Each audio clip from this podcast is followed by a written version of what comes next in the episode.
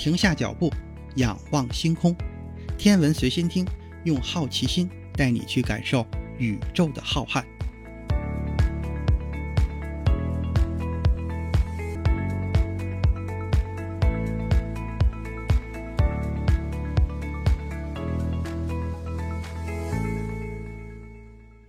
心如宇宙大，世界全装下。本节目由喜马拉雅独家播出。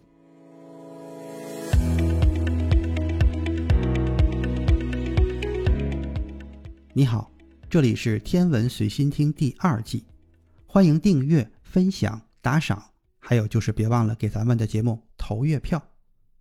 上期节目，NASA 准备用一个豪华阵容的探测器去访问地球以外的五颗行星，结果因为用两组四颗探测器分别去探测三颗行星，性价比实在是太低，星际巡游计划还没开始就被叫停了。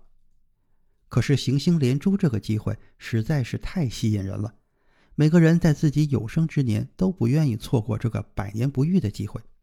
不是因为花钱太多吗？咱们降预算、减任务总行了吧？就这样，各路大神使出浑身解数，把成本硬是砍掉了一半还拐弯，最终拿出了一个迷你版的探测计划。这个计划就叫做木星、土星水手任务，探测目标也变成了只有两颗最大的行星。木星和土星，预算也从六十亿美元缩减到了二十五亿美元。最终，这个减到不能再减的探测计划得到了批准。探测计划总得有个名字，在发射前的几个月，探测器的名字才最终被确定。它们就是旅行者一号和旅行者二号，分别在一九七七年的八月和九月发射升空。虽然大型的星际巡游计划被取消，但是有先驱者号的努力。旅行者的发射日期和轨道其实都是经过精心设计和考量的。在飞越木星和土星完成基本任务之后，这两颗探测器还可以继续向外太阳系飞行，利用引力弹弓到达其他几颗行星。因为两颗旅行者探测器使用的是核动力能源，动力问题不用着重考虑。只要有了资金的支持，天王星、海王星、冥王星还是指日可待的。最终，两颗旅行者探测器都没有让人失望。发射升空的四年之后，也就是1981年，他们分别完成了对土星的探测任务。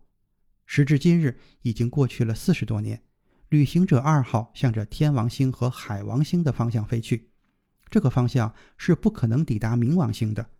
飞向冥王星的是旅行者一号，可是旅行者一号最终也没能顺利抵达冥王星。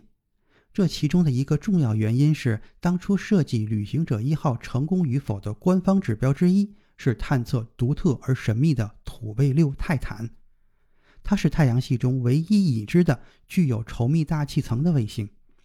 土卫六的大气稠密程度可能会超过地球，而且土卫六的大气中富含氮气，这可是我们地球上大气的主要成分。这个原因就导致土卫六成为了科学家们急切想要进一步了解的地方。不止如此，通过观测，土卫六上还分布着一些有机化合物。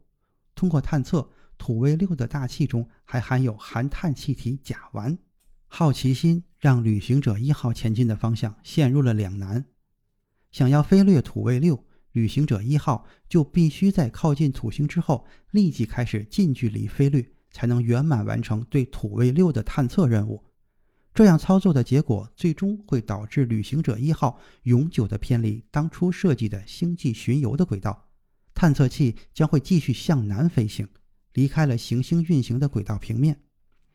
近在咫尺的土卫六和知之甚少的冥王星，科学家们最终选择了更加具有吸引力的土卫六。毕竟飞向冥王星还需要五年的时间。在这期间，任何的闪失都会导致任务失败。这个现在看来都是明智的决定，最终还是关闭了人类在二十世纪访问冥王星的大门。其实，这个时候有一个人正在幻想着，终究有一天探测器抵达冥王星的样子。也正是这个人，注定了会在下一个时代来临的时候，完成探测冥王星的壮举。这个人是谁呢？这里是天文随心听第二季，更多精彩内容，请听下期。